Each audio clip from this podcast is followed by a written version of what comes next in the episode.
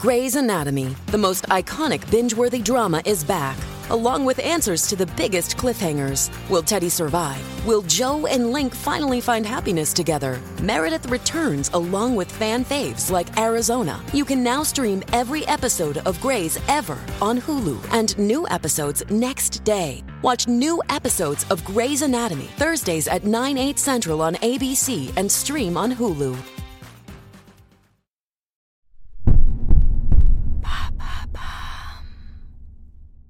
Pourquoi ne faut-il pas abuser du paracétamol?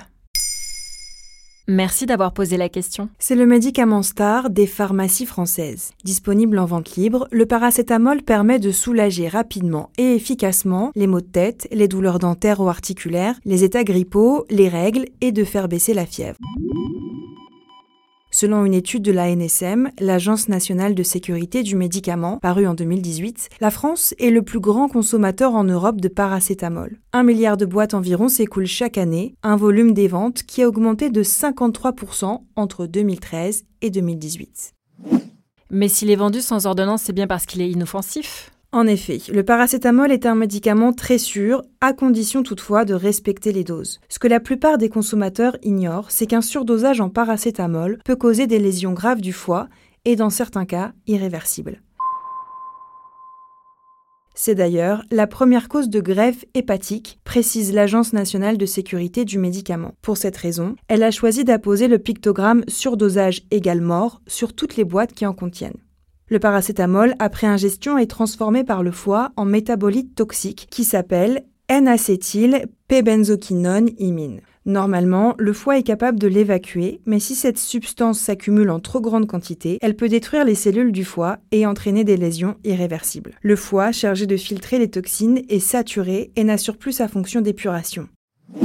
Les toxines peuvent alors remonter vers le cerveau et entraîner un dysfonctionnement cérébral. C'est pour cela qu'il ne faut pas prendre de paracétamol sans avis médical, ou si vous consommez beaucoup d'alcool, ou si vous souffrez d'une maladie du foie. Et comment s'en rendre compte? Le surdosage est souvent asymptomatique dans les premières heures. Passé les premières 24 heures, des nausées et des vomissements ainsi qu'une perte d'appétit ou des douleurs abdominales peuvent apparaître. Si le cerveau est touché, le patient peut être confus et somnolent. Et qu'est-ce qu'on fait dans ce cas-là? On appelle son médecin ou on contacte un centre antipoison le plus rapidement possible pour éviter les lésions. Les professionnels de santé pourront administrer de l'acétylcystéine par voie orale ou en intraveineuse pour atténuer la toxicité du paracétamol. Au final, quelles sont les doses à ne pas dépasser? Un adulte ne doit pas dépasser 3 grammes de paracétamol par jour, pas plus d'un gramme par prise. Et les prises doivent être espacées d'au moins 4 heures. Il ne faut pas non plus en prendre sur une longue durée. Au-delà de 5 jours, il est recommandé de consulter son médecin pour éviter des complications. Il faut également faire attention aux autres médicaments qui peuvent contenir du paracétamol et qui peuvent entraîner un surdosage involontaire. Or, si le doliprane est le plus connu d'entre eux, près de 200 médicaments sont formulés à base de paracétamol, comme le dafalgan, le fervex ou le Prontadol. Maintenant, vous savez, un épisode écrit et réalisé par Olivia Villamy. Ce podcast est disponible sur toutes les plateformes audio. Et pour l'écouter sans publicité, rendez-vous sur la chaîne Bababam Plus d'Apple Podcasts.